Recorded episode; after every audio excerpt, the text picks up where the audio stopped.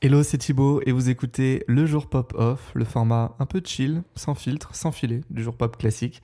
Et je suis super content de vous retrouver pour un deuxième numéro. Et avant de commencer, je voulais vous remercier parce que suite au premier numéro de ce jour pop off que j'ai fait sur la Starac, vous avez été super nombreux à me faire vos retours. J'ai reçu pas mal de DM sur Instagram me disant que ben, le format il vous plaisait et surtout que ça ouvrait à la discussion. Et ça, je trouve ça trop cool parce que du coup, ben, on a eu plein d'échanges hyper intéressants sur le sujet. Et ça m'a donné envie, surtout de faire euh, un nouveau numéro et de trouver un autre sujet qui prête à discussion. Et là, je pense que j'en ai trouvé un sérieux. Rihanna, évidemment, parce qu'il y a beaucoup de choses à dire sur Rihanna. Si vous me suivez, vous avez pu remarquer que je fais généralement des jours pop qui sont en lien avec euh, une actu, au moins pour euh, parce que même moi aussi, hein, quand je me mets à réécouter un artiste parce qu'il a une actu, j'ai envie d'en parler. Euh, c'est le cas de Sophie Bextor euh, dernièrement. Rihanna, bah, vous vous doutez qu'elle n'a pas eu d'actu musicale en l'occurrence, donc j'ai toujours pas fait de jour pop sur elle. J'ai commencé à en faire un l'an dernier. L'an dernier, quand elle a fait le Super Bowl, la mi-temps du Super Bowl. Et je pense qu'on était tous, en tout cas, euh, dans le même mood, c'est-à-dire enfin, ça y est, elle revient à la musique, elle a laissé tomber le maquillage, elle a laissé tomber les sous-vêtements on repart aux affaires sérieuses. Et non, dès la première image de ce Super Bowl, elle a euh, clairement annoncé la couleur en caressant son baby bump, comme on dit, son ventre de, femme enceinte. Je ne sais pas combien de mois elle était quand elle a fait le Super Bowl. Mais en tout cas, voilà, dès la première seconde, en tout cas, il y a, ce qu'on appelle un statement, une prise de position. Mais ça, je pense que j'en reparlerai euh, plus tard dans, dans l'épisode parce que ce genre d'action, ça fait partie intégrante du personnage de Rihanna. Mais en tout cas, dès le, la première image en fait de, de, ce Super Bowl, elle a clairement dit voilà, enfin, on a compris en tout cas que euh, y avait un deuxième enfant euh, dans les tuyaux et qu'il n'y avait pas de tournée. Alors déjà, clairement, on, a tous euh, compris qu'il n'y aurait pas de tournée parce que si vous vous souvenez bien, euh, l'an dernier à la même époque, Beyoncé avait annoncé le Renaissance World Tour, Madonna avait annoncé le Celebration Tour, euh, il y avait Taylor Swift qui allait sortir du bois, donc euh, on était tous en mode bon on n'a plus d'argent, mais il y en a quand même pour Rihanna. Bon bah là du coup ça nous a fait faire des économies clairement, mais il y avait toujours la possibilité d'avoir ce fameux nouvel album, ce premier album depuis 2016. Donc à l'époque ça faisait 7 ans, ça fait 8 ans maintenant. Et surtout qu'à l'époque, elle avait euh, sorti euh, la chanson titre du film Black Panther. Donc tout était, euh, tous les signaux étaient ouverts pour avoir un nouvel album de Rihanna. Et non, un an plus tard, toujours rien. Toujours pas d'album de Rihanna. Régulièrement, il y a des rumeurs, ça y est, elle est en studio, etc. C'est assez particulier parce que depuis donc 8 ans, si je ne me trompe pas, il n'y a eu absolument aucun leak, aucune fuite d'une quelconque chanson inédite de Rihanna. Et c'est assez, c'est assez ouf, hein, parce que clairement, euh, alors, on sait que par exemple, Beyoncé, elle est euh, très très forte, par exemple, pour garder le, euh, garder le secret, hein, comme l'annonce de l'acte 2 de Renaissance en mode country, là, que je crois que personne n'avait vu, n'avait vu venir, en tout cas dans ce style-là. Mais depuis 8 ans, il n'y a eu aucune chanson de Rihanna qui est sortie, même sous le manteau. Alors des fois, je me dis, mais est-ce qu'au moins elles existent? Est-ce qu'au moins il y a eu des chansons de Rihanna qui ont été enregistrées depuis tout ce temps? Je pense que oui, parce qu'elle a, parlé assez librement euh, de ce nouvel album. Bon, alors cet épisode, il est pas du tout, en tout cas dans l'idée que je m'en fais, pour spéculer sur euh, l'existence ou non de cet album, sur le style qu'il va avoir, etc. J'avais plus envie de revenir en tout cas sur euh, comment en fait Rihanna a marqué en tout cas son époque, a marqué sa génération, a marqué la pop musique, a marqué l'industrie. Son impact, il est quand même incroyable.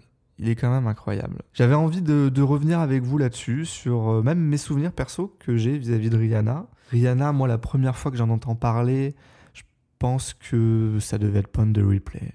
Ça devait être ça. Moi, j'ai deux ans de moins que Rihanna, je crois. Donc j'avais 15 ans, 14-15 ans. Mais en fait, je crois que cette chanson, elle m'a pas marqué plus que ça, parce que c'était vraiment dans la vibe de l'époque. On était vraiment dans ces sons un peu caribéens. Il y avait Sean Paul qui marchait bien à l'époque, euh, voilà. Et euh, c'était juste une, gamine mignonne euh, parmi d'autres, en soi. Mais vraiment là où je me suis dit, Tiens, Rihanna, elle a quelque chose en plus. C'était en 2006, je crois, donc deux ans après, euh, quand elle a sorti l'album euh, A Girl Like Me, si je me trompe pas. Et surtout la chanson SOS, avec cette reprise, c'est pas vraiment une reprise d'ailleurs, c'est plutôt une adaptation ou un sample de Tinted Love de Soft Cell. Euh, on n'était pas encore dans cette, dans cette grosse vague de dance pop bien électronique qui va déverser sur le monde avec Lady Gaga en 2008, mais il y avait quand même déjà ces sonorités-là. Ce titre, avec cette fille absolument sublime dans ce clip qui se tord dans tous les sens, enfin vraiment, elle était incroyablement belle. Elle est toujours d'ailleurs, mais elle capte l'image, elle a cette voix qui est à la fois... Euh, comment dire La voix de Rihanna, elle a, elle a quelque chose qui est... Elle a quand même une puissance, elle a quand même une douceur, elle est, elle est très protéiforme en fait, la voix de Rihanna. Elle s'adapte à tous les styles, et ça, elle va plus que le prouver d'ailleurs. Clairement, c'est une fille, en fait, quand j'ai vu cette chanson, quand j'ai entendu cette chanson, quand j'ai vu ce clip, je me suis dit, elle a tout pour elle. Elle a vraiment tout pour elle. Et euh, ça a cartonné. En tout cas, la chanson a vraiment bien marché. Et après, il y a eu, bah, il y a eu Unfaithful, il y a eu un duo avec euh, aussi. Enfin, plein de, petits tubes comme ça qui, euh, j'allais dire, qui payaient pas de mine, qui fonctionnaient bien, mais qui ne la plaçaient pas non plus dans un comme la star des stars. Voilà, elle était, elle faisait son chemin, elle faisait son trou, et elle le faisait plutôt très bien. Évidemment, la vague Rihanna va devenir un tsunami avec Umbrella. Donc là, tournant clairement plus hip-hop, en faisant un duo avec euh, Jay-Z. Moi, je me souviens très bien, euh, j'étais en terminale à l'époque. J'étais complètement fou de cette chanson. Vraiment, je la trouvais incroyable. C'est, vraiment, euh, c'est vraiment un tube parfait. Umbrella. Un tube, pour moi, un tube pop réussi, c'est aussi un clip réussi. Et le clip d'Umbrella, il est, il est parfait en fait. Il est parfait dans la Corée, dans l'image. À un moment, elle est, elle est aussi complètement nue dans, dans toute, euh, j'allais dire vêtue, en tout cas peinte de paillettes euh, ou d'argent. C'est argenté presque plus que pailleté. C'est des images qui restent, c'est des images qui sont gravées avec un avec un beat qui est ultra efficace, avec un refrain qui euh, vraiment reste en tête. Vraiment le combo parfait en tout cas pour exploser. Et ça, ça a explosé. Et euh, le single d'après, c'était Don't Stop the Music, Please Don't Stop the Music, qui est euh, assez ironique quand on sait qu'aujourd'hui elle a complètement arrêté la musique, mais bon, ça c'est un autre sujet, avec ce sample de, de Michael Jackson. Et là, en fait, on se rend compte qu'on est face à une machine de guerre pop. Elle était vraiment là pour écraser la concurrence et s'imposer vraiment. Alors l'album que défendaient ces chansons, c'était Good Girl Gone Bad. Bon, l'idée c'était euh, toujours de, faire passer cette euh, gentille jeune fille qu'on avait connue adolescente avec des peines de cœur comme une bad girl. Bon, ce côté bad girl, bad girl Riri, il viendra plus tard, mais en tout cas, euh, ça peut faire sourire aussi parce que c'était quand même très gentil. Umbrella, Don't Stop the Music, Rehab, qui sont clairement des chansons excellentes. Hein. Enfin, moi, cet album, il est, vraiment excellent.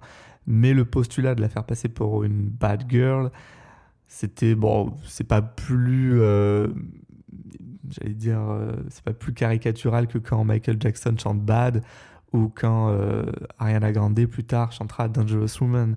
Mais c'est un postulat, c'est un postulat, c'est une volonté de casser une image. Ça, elle l'a fait très bien. Et évidemment, il y a un aspect dont je ne peux pas ne pas parler concernant Ariana, c'est les cheveux.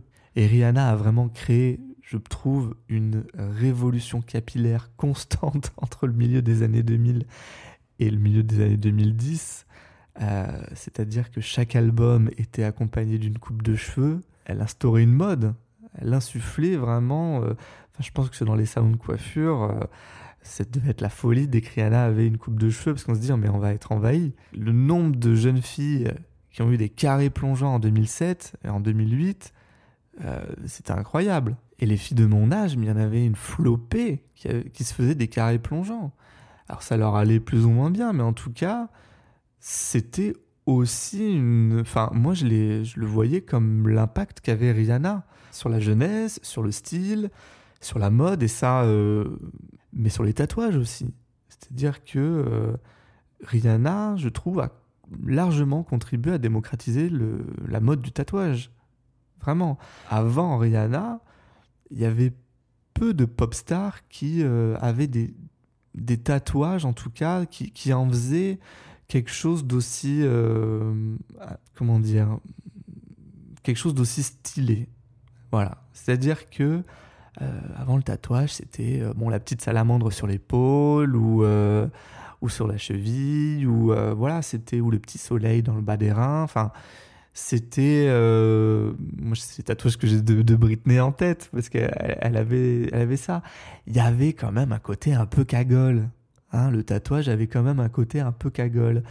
Et euh, à la fin des années 2000 au début des années 2010 ça s'est vraiment vraiment démocratisé c'est un poil retombé je pense mais en tout cas euh, les gens de ma génération euh, si vous en faites partie, beaucoup, beaucoup, beaucoup de monde a un tatouage. C'est même devenu quelque chose d'assez euh, standard, en fait, d'avoir, d'avoir des tatouages. Pour moi, en tout cas, je trouve que Rihanna y a largement contribué. Et là, on est dans, dans le récit que je vous fais, on est en 2008, c'est ça? Je pense que 2008, c'était l'époque où elle a sorti Disturbia, où elle a été marraine de la Starac, pour faire un lien avec mon épisode précédent. Elle a déjà trois albums à son actif. Voilà, en trois ans, ou 2005, je crois, le premier, allez. En, quatre années, elle a sorti trois albums, elle a fait, je crois, autant de tournées. Et euh, c'est vraiment symptomatique en fait de ce que sera Rihanna à cette époque-là, c'est-à-dire un travail non-stop. Il y a ce même, vous, le voyez, de, de, Lady Gaga qui dit bus, club, next club, another club, plane, euh, concert, je sais plus ce qu'elle dit. Enfin, elle dit beaucoup de, Elle enchaîne en fait comme ça pour montrer à quel point le rythme était soutenu. Et Rihanna, c'est ça. Et 2008, je crois que c'est la seule année où elle n'a pas sorti de véritable album, mais il y a eu la, réédition de, de Good Girl Gone Bad. Et, euh, et, arrive cette année 2009 qui va être, je trouve en tout cas, charnière dans, dans la vie, dans la carrière de Rihanna. Euh, au début de l'année, elle se fait tabasser par Chris Brown. Euh, il y a, euh, c'était je crois, euh, une scène de, de, de, de jalousie qui a eu lieu, je crois, en marge des Grammy Awards.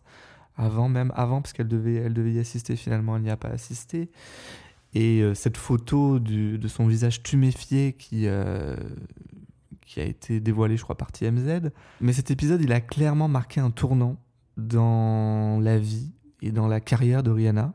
Et je me souviens des, interviews qu'elle avait données à, la sortie de Red Heart, qui est l'album qui a suivi, donc en fin d'année 2009, quelques mois après, où le discours en tout cas qu'elle tenait, c'était qu'elle ne voulait pas être résumée à son statut de victime. Voilà, elle ne voulait pas que elle ne voulait pas être vue uniquement par ce prisme-là, et même tout simplement vue par ce prisme-là. Et en réponse, elle a sorti ce qui est bah, pour moi sa plus grande réussite, hein, c'est l'album Rated Heart, qui est un album, euh, bah, là pour le coup, vraiment Good Girl Gone Bad, clairement, et euh, avec cette chanson incroyable, Russian Roulette, mais vraiment, cette chanson, elle est, c'est vraiment une peut-être ma préférée de Rihanna avec, avec Diamonds. Et cette chanson, c'est la première qui sort après la violence qu'elle a subie de la part de Chris Brown. Et donc elle est d'autant plus forte. Une chanson qui suit et qui est euh, une de mes préférées aussi de Rihanna, c'est Road Boy. Et c'est même un peu provocateur finalement de sortir une chanson qui s'appelle Road Boy. Road Boy, ça veut dire... Euh, euh, garçon mal élevé, mal poli. Et dans la chanson, elle chante Ok, t'es un rude boy, mais is you big enough? Est-ce que t'es est-ce que t'es assez, est-ce assez gros? C'est un jeu de mots un peu, un peu trivial, mais est-ce que t'es capable en tout cas de m'affronter? Parce que en fait, moi, je vaux mieux que toi. Et alors, euh, c'est la double lecture en tout cas qu'on peut avoir de cette chanson quand on connaît aussi le passif de Rihanna. Ça lui donne une autre dimension. C'est pour moi à ce moment-là où elle est devenue aussi une icône féministe, clairement.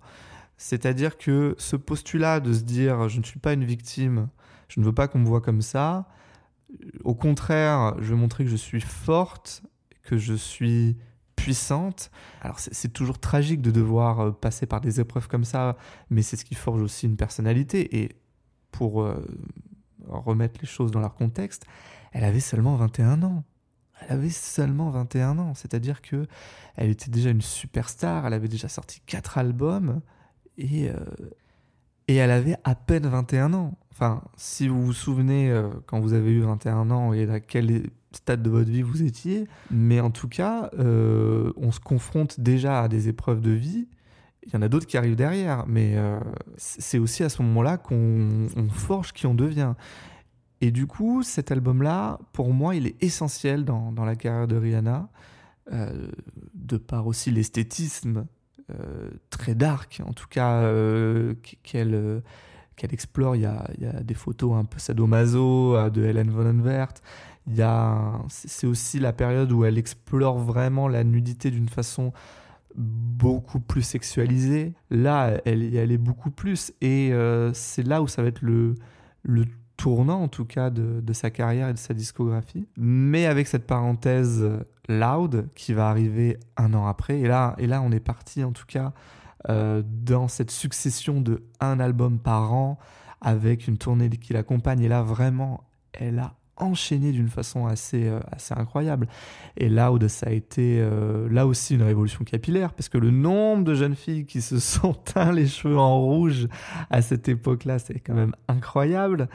Et alors, beaucoup plus doux, beaucoup plus mainstream comme son, même si la première chanson c'est SM, c'est cette, euh, cette ode au sadomasochisme sur, euh, sur une musique hyper enjouée qui, je pense, a cartonné dans les cours de collège, mais euh, c'est très drôle aussi. En fait, la façon dont elle le fait, donc la façon dont en fait elle ne renie pas non plus la période Rattle mais en, en l'enjolivant un peu. Et cet album, c'est vraiment une réussite pop incroyable.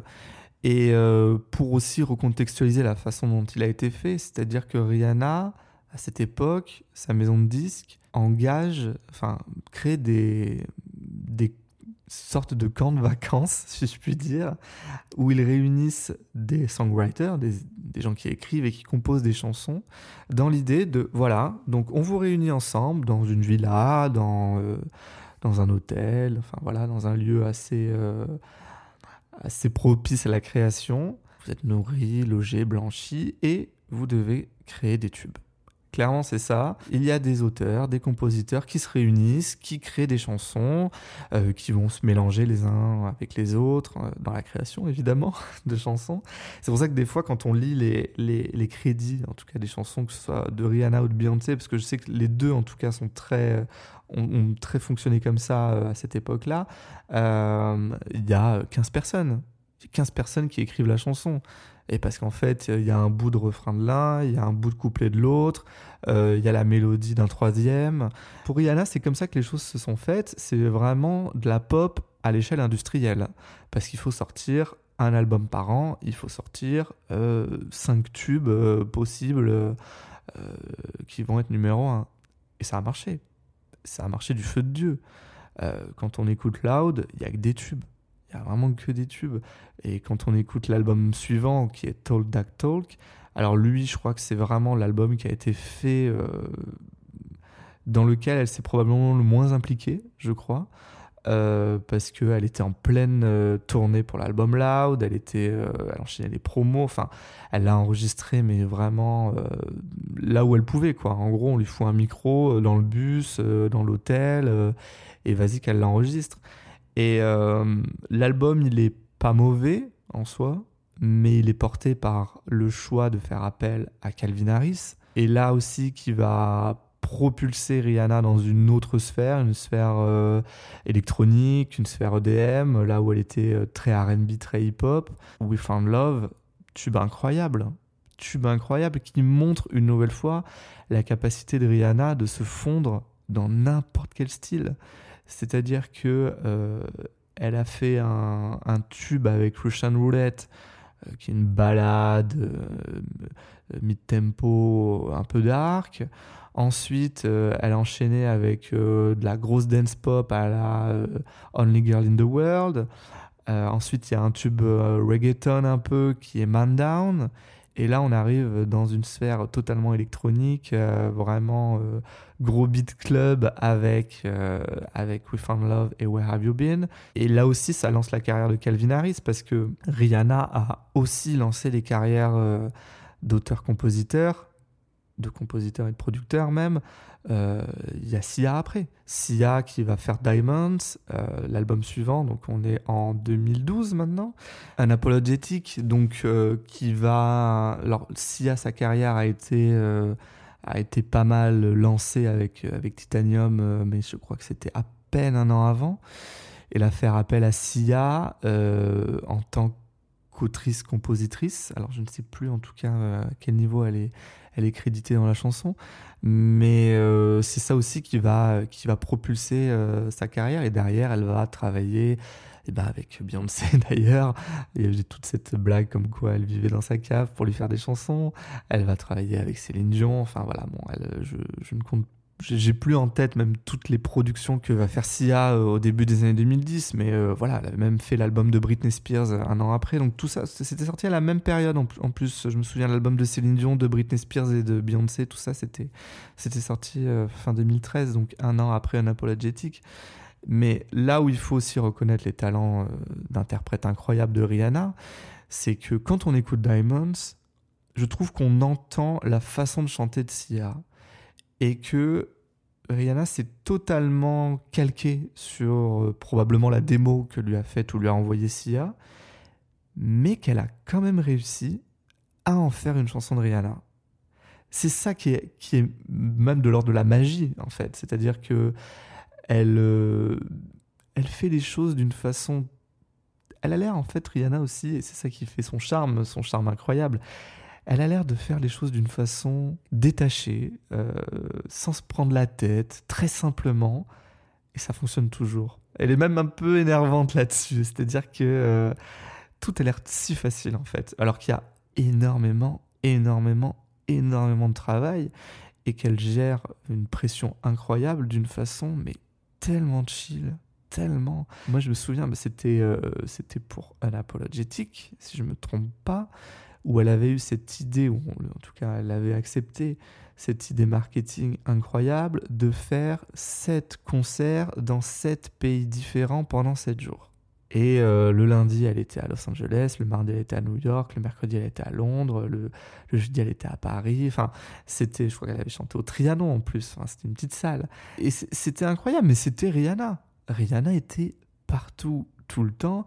Et il y avait au moins deux singles de Rihanna en boucle sur les radios euh, non-stop. Quoi.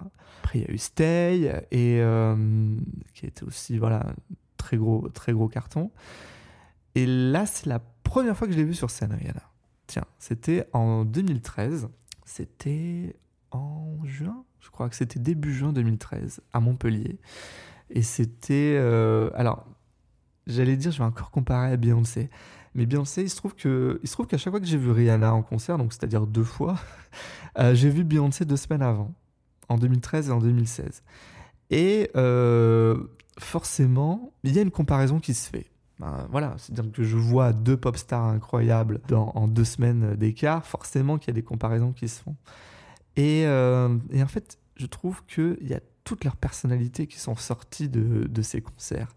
C'est-à-dire que j'ai aussi découvert Beyoncé en 2013, donc c'était le Mrs. Carter Show, complètement bluffé par la performance euh, aussi parce que c'est Beyoncé, que c'est très cadré, euh, c'est euh, des fois ça manque peut-être un peu d'humanité, mais c'est très propre, c'est très pro, il y a, limite rien à dire. Voilà, la seule, la seule remarque négative, c'est qu'il n'y a rien à dire justement. Rihanna, donc deux semaines après, elle s'est pointée, je crois, à 22 heures 10, enfin un délire. Vraiment, euh, elle est arrivée avec deux heures de retard. On était, euh, on était à l'aréna de Montpellier, on était début juin, il faisait euh, presque 30 degrés dehors à l'intérieur, c'était insoutenable. Quand la lumière s'est éteinte, les gens ont hué, je me souviens. Et là, elle, elle est arrivée sur scène. Alors, c'était très sobre comme entrée. Elle est arrivée sur la chanson Mother Mary, donc c'était une sorte de presque de prière en tout cas. Et elle a chopé la salle elle a chopé la salle euh, parce qu'elle a un charisme incroyable. Et le concert, il était assez court. Je pense qu'il a dû durer une heure et demie, 45 grand max. Et là, on est à l'inverse total de Beyoncé. Elle, exécute son show très bien. Euh, voilà, la mise en scène était parfaite pour un show pop. Euh, mais Rihanna, elle avait cette espèce de nonchalance constante où euh, des fois elle chantait même pas les refrains. Enfin, je crois que la, signature de Rihanna, c'est de pas chanter les refrains, c'est-à-dire de laisser la bande faire, de se foutre complètement qu'il y ait du playback. Elle le fait avec une espèce de nonchalance, mais hyper classe, hyper assumée, qui fait en fait que c'est toute sa personnalité qui transparaît et on se laisse emporter. Et on se laisse emporter et même attaché par, euh, par ce qu'elle est. Et j'ai adoré cette soirée. Adoré cette soirée parce que c'était un show qui avait plein de petites imperfections, mais quand même, il y avait derrière, en tout cas, sentais qu'elle s'amusait quand même d'être sur scène. Et en plus, c'était, euh, je crois c'était une tournée marathon d'une centaine de dates dans le monde entier. Euh, elle faisait le, Stade de France euh, quelques, quelques jours, quelques semaines plus tard. Donc il y avait quand même ce plaisir de, de faire, de faire son métier et, de, et de, de, communiquer avec son public. Et ce qui est drôle, c'est qu'après cette tournée Diamonds, qui je crois s'est terminée fin 2013, il y a eu un espèce de blanc dans sa carrière et pour la première fois, elle a fait une pause. Il n'y a pas eu d'album en 2013, il n'y a pas eu d'album en 2014. Et, et, je me souviens qu'à l'époque, on se disait déjà, mais est-ce qu'elle va revenir, Rihanna? Mais pourquoi elle prend autant de temps alors qu'elle prenait juste le temps normal d'un travail de pop star classique, si je puis dire, c'est-à-dire un album tous les 2, 3, 4 ans. Et donc il y a eu des chansons, il y a quand même eu des chansons entre-temps, euh, il y a eu Bitch Better Have My Money évidemment, il y a eu euh, For Five Seconds avec euh, Kenny West, avec Paul McCartney, donc des tubes hein, quand même, elle a quand même réussi à faire des tubes. Et il y a eu du coup cet album Anti, donc qui est sorti, je me souviens, dans un chaos euh, où euh, il y avait des teasers euh, qui étaient réalisés par Woodkid d'ailleurs, mais qui en fait étaient juste des pubs pour Samsung et qui, n'avaient aucun lien avec l'album. La pochette, elle l'avait dévoilé des mois avant, il n'avait jamais de date. Enfin, c'était très compliqué. Ils ont annoncé d'ailleurs sa, tournée fin 2015. Donc là, elle, faisait le Stade de France. Euh, mais il n'y avait pas d'album, il n'y avait pas de date. Enfin, c'était très très flou et finalement, c'était à l'image de ce qu'on connaît encore aujourd'hui. C'est-à-dire, euh, on est un peu perdu de, ce que fera ou ce que va faire Rihanna. Et l'album est sorti et j'ai pas, pas accroché moi à, à à sa sortie. Et à l'époque, c'était pas un univers qui me parlait nécessairement, dans lequel euh, je prenais, je prenais plaisir à écouter. Il se trouve que c'est un album quand je le réécoute aujourd'hui, je l'écoute du début à la fin. C'est vraiment un très très bon album, un très bon projet en tout cas. Vraiment conçu comme un album et pas comme une succession, euh, comme une succession de tubes. Et il y a eu l'Anti-World Tour. Et je trouve euh, qu'il porte extrêmement bien son nom parce que c'était exactement l'inverse de ce qu'on pouvait attendre d'un concert de Rihanna au Stade de France. Alors moi, il se trouve que j'étais très bien placé, j'étais en fausse or quand ça coûtait pas encore 850 euros, donc euh, j'étais très près de la scène. Finalement, c'est comme si je l'avais vu à Bercy, parce que la scène était assez petite, elle n'y avait pas de décor, c'était très blanc, c'était très Kenny West dans l'ambiance assez clinique. Euh, même les tenues étaient, euh, c'était très monochrome. Enfin voilà, il y avait un vrai mood en tout cas dans, ce spectacle. Je crois qu'il a duré une heure et quart. Enfin quelque chose comme ça. Euh, elle est arrivée avec Stay. Love the Way You Lie, enfin elle est arrivée avec des, elle est arrivée avec des balades. Enfin c'était très surprenant. Et là encore, j'avais vu deux semaines avant l'incroyable Formation World Tour de Beyoncé, vraiment un de mes shows pop les plus, euh, les plus incroyables que j'ai pu voir. Mais figurez-vous que quand bien même le spectacle de Rihanna a vraiment été... Euh, on peut pas dire qu'il était... C'est incomparable avec le Formation World Tour. Ben, je vais pas dire que j'ai préféré, parce qu'ils sont, ils sont incomparables, comme j'ai dit, mais j'en suis ressorti... Je me dis, ah, mais elle s'en fout elle fait son show, elle fait ce qui lui plaît, elle n'attend rien de personne, en fait. Il y, a quelque chose comme ça de chez Rihanna où elle, a, euh, elle est totalement décomplexée du regard extérieur et, euh, et, ça fait un bien fou. Ça fait un bien fou de voir, euh, de voir une artiste qui qui a une forme totale de liberté dans, sa création et sur scène aussi. C'est vraiment le souvenir que j'ai de Rihanna sur scène, en tout cas les deux fois où je l'ai vue. C'est peut-être les deux seules fois de ma vie où j'aurais, vu Rihanna sur scène. Mais en tout cas, euh, je me dis, j'ai même eu la chance, en tout cas, de l'avoir sur scène. Et c'est ce qui marque, en tout cas, la fin de, de la carrière musicale de Rihanna. Euh, la fin en tout cas d'une grosse partie, d'une grosse partie de sa vie et de sa carrière, puisque euh, je crois que c'est l'année d'après, je crois que c'est en 2017, où elle lance Fenty. Et là, clairement, c'est un coup de maître. Moi, quand. Euh, alors, elle, avait déjà fait des partenariats avec euh, Puma, je crois, des collaborations avec Mac, mais quand elle sort Fenty, Fenty Beauty, du coup, moi, je suis là, bah. Oui, bon, elle sort du maquillage, quoi, mais elle a déjà sorti des parfums. Qu'est-ce que ça va changer? Et euh, alors moi je suis pas du tout influenceur make-up comme vous pouvez euh, vous en douter. Je crois qu'en fait ce qui a fait la différence et de ce que j'en ai compris, c'est que à l'époque aucune marque de maquillage ne proposait autant de, de teints de peau différents. Voilà. Et je crois que quand elle a lancé euh, Fenty, il y avait une cinquantaine de, carnations possibles pour des fonds de teint. Et ça a été une révolution. C'est vrai que moi qui me suis jamais trop euh, intéressé plus que ça au maquillage, j'avais pas conscience en fait qu'il y avait euh, différents types de, de fond de teint pour euh, différentes marques en fait, je veux dire, qui étaient spécialisées dans, pour différentes carnations. On peut, on peut pas être spécialiste de tout, en tout cas je m'y étais, je pense, tout simplement pas intéressé. Voilà, c'est juste ça. Et là, c'est un coup business incroyable la marque devient vraiment euh, une des références dans le monde du maquillage. Et aujourd'hui, Fenty Beauty est, totalement, euh, a totalement sa place dans cette industrie, et même plus que sa place. Je pense qu'elle doit être même leader sur certains, sur certains créneaux. Et là où, Rihanna a, très bien compris le truc, elle a capitalisé aussi sur les influenceurs, sur les youtubeurs, sur cette proximité qu'elle pouvait avoir, parce qu'elle faisait elle-même ses tutos. Et ça, c'était quand même assez génial. À l'époque, c'était c'était pas ça, en tout cas, le, marketing du, de la beauté par les stars. Parce que, si vous vous souvenez, euh, Britney Spears, elle a sorti euh, des tonnes de parfums, euh, Beyoncé aussi, et c'était que des trucs qu'on trouvait même pas en France, à part dans les supermarchés. voilà, c'était vraiment bas de gamme. Une qui a un peu changé le truc au niveau marketing. Moi, je me souviens, c'était Lady Gaga quand elle a sorti son parfum Fame, qui était incroyable. Ça sentait la pute, mais c'était vraiment, j'adorais ce parfum. Bon, bref. Et, euh, je crois qu'il était en vente à Sephora, ce qui n'était pas le cas à l'époque des cosmétiques, en tout cas de, de Popstar.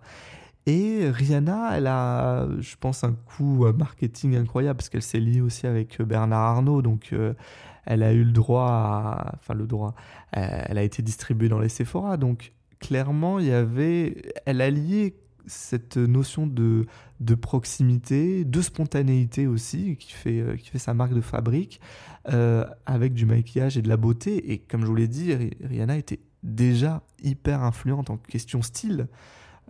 avec, avec ses coupes de cheveux et avec ses tatouages, et elle était déjà très influente dans la mode. Et elle a aussi largement contribué à changer cette, industrie-là. Rihanna, elle a non seulement cassé les barrières entre, euh, voilà, c'est-à-dire que c'est pas juste une pop star, c'est pas juste une businesswoman, c'est pas juste une femme, c'est pas juste une mère de famille désormais. Tout cet ensemble-là fait sa célébrité. Et elle s'est aussi euh, implantée, en tout cas, et elle a aussi façonné cette nouvelle célébrité-là. Et euh, s'il n'y avait pas eu de, de Rihanna, je ne pense pas qu'une Kim Kardashian ou une Kylie Jenner seraient aussi influentes euh, qu'elles le sont aujourd'hui. Parce que euh, derrière, il y a une Rihanna qui a déjà ouvert un, marché de la cosmétique de célébrité. De mon point de vue, en tout cas, clairement, l'impact de Rihanna est indéniable là-dessus. Et si Kylie Cosmetics est devenu aussi euh, important, c'est parce qu'il y a eu Fenty Beauty derrière ou avant. Et, euh, et pareil, Selena Gomez aussi a lancé sa marque de make-up, je crois qu'il marche très bien. Euh, Ariana Grande aussi l'a fait. Rihanna a vraiment ouvert la voie de, de ce type aussi de, de, célébrité qui ne se cantonne plus à, voilà, c'est une chanteuse, donc elle peut être un peu actrice. Non, elle est chanteuse, elle est actrice, elle est businesswoman, et en fait, elle a toutes ces cartes-là. Et Rihanna l'a fait d'une façon, à son image, très simplement, très naturellement, très spontanément, limite sans faire exprès. C'est ça qui est assez, génial avec Rihanna, c'est qu'on a l'impression que elle le fait comme ça, mais, euh, mais, mais c'est très réfléchi derrière et elle a beaucoup de travail, elle a beaucoup de volonté, mais elle a cette nonchalance permanente qui fait que même quand elle fait le Super Bowl, euh, je pense qu'elle a bossé comme une tarée. Et en fait, quand elle le fait, moi j'ai adoré sa, sa, prestation au Super Bowl. J'ai vraiment trouvé ça incroyable. Enfin, faut quand même se dire qu'elle chantait enceinte, euh, accrochée avec un câble sur une plateforme euh, tendue par quatre fils à 30 mètres du sol. Enfin, et, et en live en plus. Et c'est ça pour moi qui fait bah, toute la magie, en tout cas, de, Rihanna. C'est peut-être pour ça que moi j'attends plus rien de Rihanna. Elle m'a tellement donné, je crois qu'elle a tellement donné aussi à la pop musique.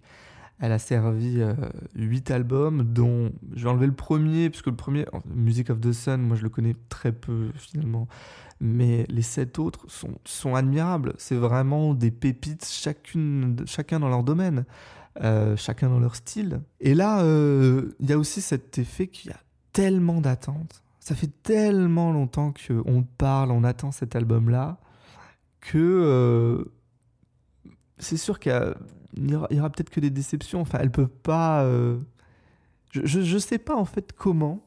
Et ça, je suis très curieux d'avoir votre vos ressentis si vous êtes arrivé. Oh là là, je viens de voir le compteur, je suis à plus de 45 minutes de, blablatage, mais euh, d'avoir votre avis en tout cas sur euh, comment vous voyez l'avenir pour Rihanna Parce que, alors moi, je suis pas du tout Nostradamus. Alors là, vraiment, si j'ai une compétence que, que je maîtrise pas du tout, c'est l'avenir. Et, euh, et, clairement, ça se trouve, vendredi, après la sortie de cet épisode, elle annonce un single et, et mon épisode est totalement caduque. Mais bon, ça, c'est un autre sujet.